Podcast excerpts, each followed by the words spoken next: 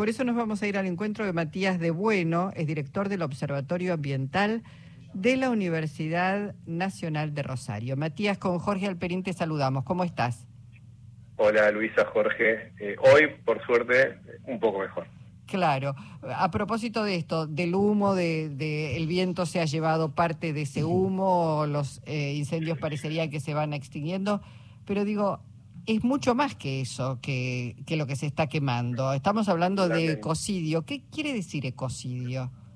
Bueno, cuando hablamos de ecocidio hablamos de un impacto ambiental eh, que es desproporcionado, con una grave destrucción de los ecosistemas y de la naturaleza, y principalmente se utiliza cuando se genera eh, una apropiación de eh, los recursos o, de la situación por parte de pocos a costa de muchos, que es traspasar recursos de la sociedad a otras manos. Lamentablemente, acá está pasando justamente lo que vos decías en la introducción. Se está, cuando, cuando el fuego pasa por los distintos lugares del humedal, en las condiciones climáticas en las que nos encontramos hoy, genera un impacto ambiental que no tiene precedentes en comparación como cuando el fuego se utilizaba para los emprendimientos ganaderos y el rebrote de pastizales en años anteriores donde había agua y había humedad.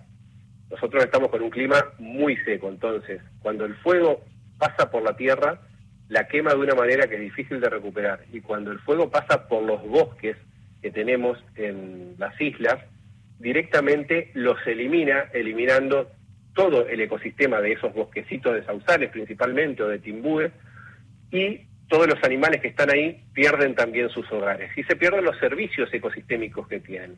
A punto tal que hemos estado observando lugares que se han quemado hace más de dos años donde venimos generando algunos estudios y no vemos una recuperación del lugar y muchos de los investigadores están planteando que al no poder tener la misma capacidad de la prestación de servicios ambientales que tiene lugar en, otro, en, este momento, es muy probable que cuando vengan las crecidas puedan llegar incluso a desaparecer islas por no tener la capacidad de absorber los excesos hídricos, eh, por no tener justamente los árboles que son quienes contienen esto. Ahora, Matías, eh, uno piensa, los estados conocen este fenómeno desde hace mucho tiempo. ¿Por qué aparecen con tanta debilidad? Es decir, podían prever que por un lado hay una lógica de la expansión del negocio agropecuario brutal, formidable por sus cotizaciones internacionales. Entonces, todo hacía prever para un Estado atento que estas cosas iban a ocurrir, la expansión, la búsqueda de más tierras, etcétera. ¿Por qué eh, los estados aparecen tan debilitados para tener una respuesta concreta y eficaz?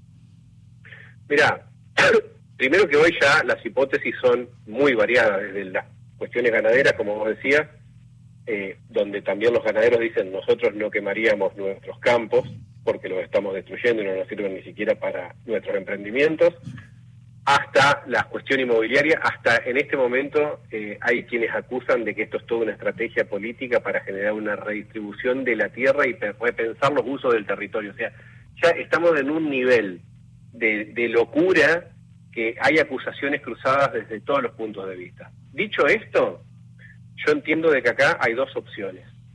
O hay una enorme incapacidad política y de gestión por parte de las autoridades, que es lo más preocupante porque cuando hay incapacidad no lo podemos resolver, o eh, están en la jugada, porque no podemos tener otra opción. Existen los recursos, existen los recursos económicos y humanos que se están implementando y se están gastando en el territorio para, para apagar el fuego cada vez que se enciende, pero no existe una política que tenga sentido común para poder prevenir los incendios y evitar el colapso del territorio. Mm. Porque lo, mismo que estamos gastando, y, hablando de, plata, para eh, ejecutar el, combate del fuego, es lo mismo que gastaríamos o menos, porque encima tendríamos que restarle todo el impacto y el daño ambiental que se le genera, para actuar de manera preventiva, para dotar los faros de conservación con los equipamientos que se prometieron, que se licitaron y que estaba el dinero para poder equiparlos,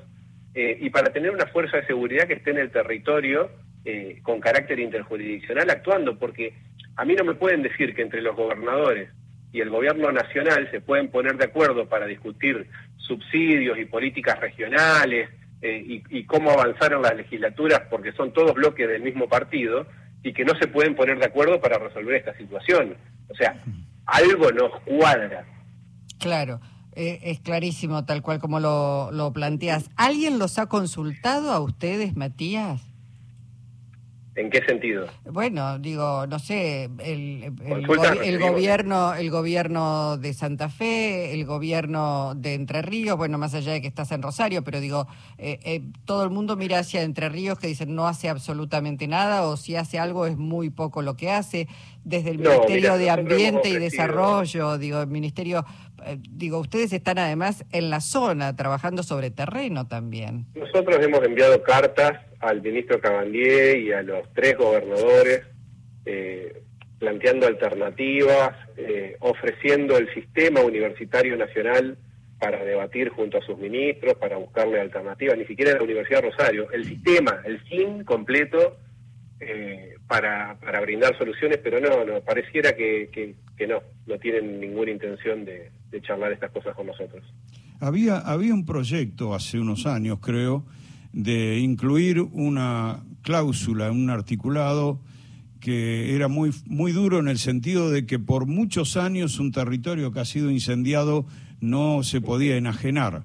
Eh, eh, existe, eso, eso, es ley, eso no, no es un proyecto. Eso es una modificación que se hizo a la ley de manejo del fuego, donde, eh, de acuerdo al tipo de actividad que tiene el, el terreno, si pasa el fuego por ahí, después no se le puede cambiar el uso del suelo durante 60 años en algunos casos y 30 en otros, pero es ley.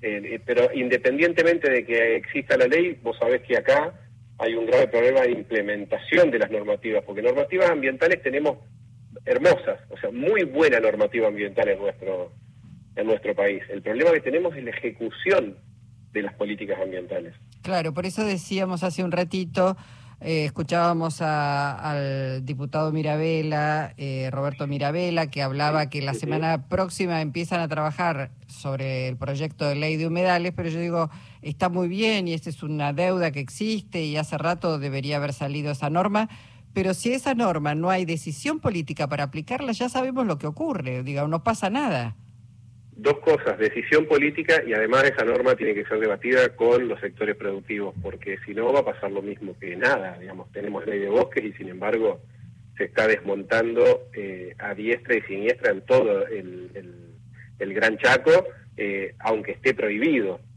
Mm, sí, sí, sí, sí, sí.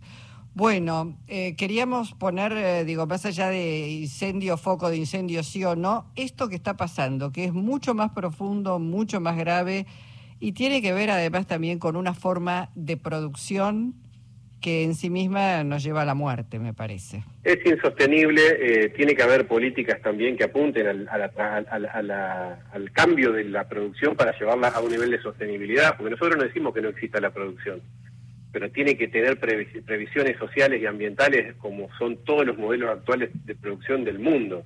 O sea, no puede ser que acá estemos trabajando con un esquema absolutamente arcaico si es que viene por ese lado. Porque te repito, hoy todo es un mando de dudas. O es complicidad o es ineficiencia. Matías, muchísimas gracias por tu participación. ¿eh? Gracias a vos. Hasta luego. Matías de Bueno es director del Observatorio Ambiental de la Universidad Nacional de Rosario.